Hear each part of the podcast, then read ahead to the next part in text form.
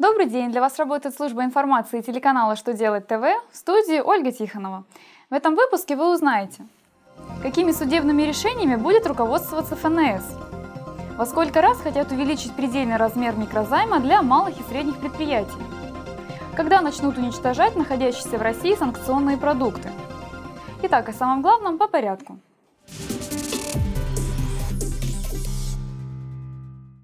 Федеральная налоговая служба направила для использования в работе письмо, содержащее обзор судебных актов, вынесенных Верховным судом в 2014 году и в первом полугодии 2015 года. Судебные решения касаются вопросов налогообложения.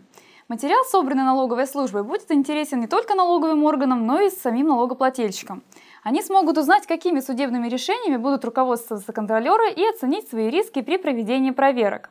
Так, например, в письме приведено определение Верховного суда, в котором указано, что заказчик мог восстановить НДС, принятый к вычету, при перечислении предоплаты подрядчику только с той суммы аванса, которая по условиям договора была зачтена в счет оплаты выполненных работ.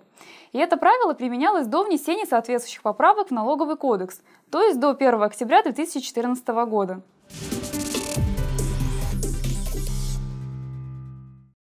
В Госдуму внесен законопроект об увеличении предельного размера микрозайма для начала предпринимательской деятельности.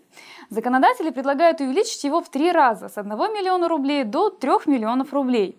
Но прирост коснется только микрозаймов для индивидуальных предпринимателей и юридических лиц – а вот для физических лиц все останется по-прежнему. Микрозаймы в размере 1 миллиона рублей. Необходимость изменений, по мнению законотворцев, назрела в связи с общим ростом инфляции и увеличением затрат на организацию бизнеса более чем в два раза.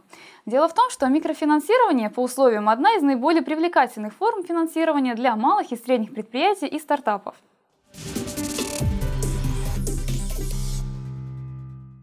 Владимир Путин подписал указ, в соответствии с которым уже с 6 августа будут уничтожаться санкционные сельхозпродукты, попавшие в Россию из Канады и ряда стран Европы, США, Австралии и Норвегии. Документ не распространяется на товары, которые привезут с собой физические лица. В приказе сказано, что ввезенная на территорию Российской Федерации сельскохозяйственная продукция, сырье и продовольствие, страной происхождения которых является государство, принявшее решение о введении экономических санкций в отношении российских юридических и физических лиц или присоединившихся к такому решению и которые запрещены к ввозу на территорию Российской Федерации, подлежат уничтожению.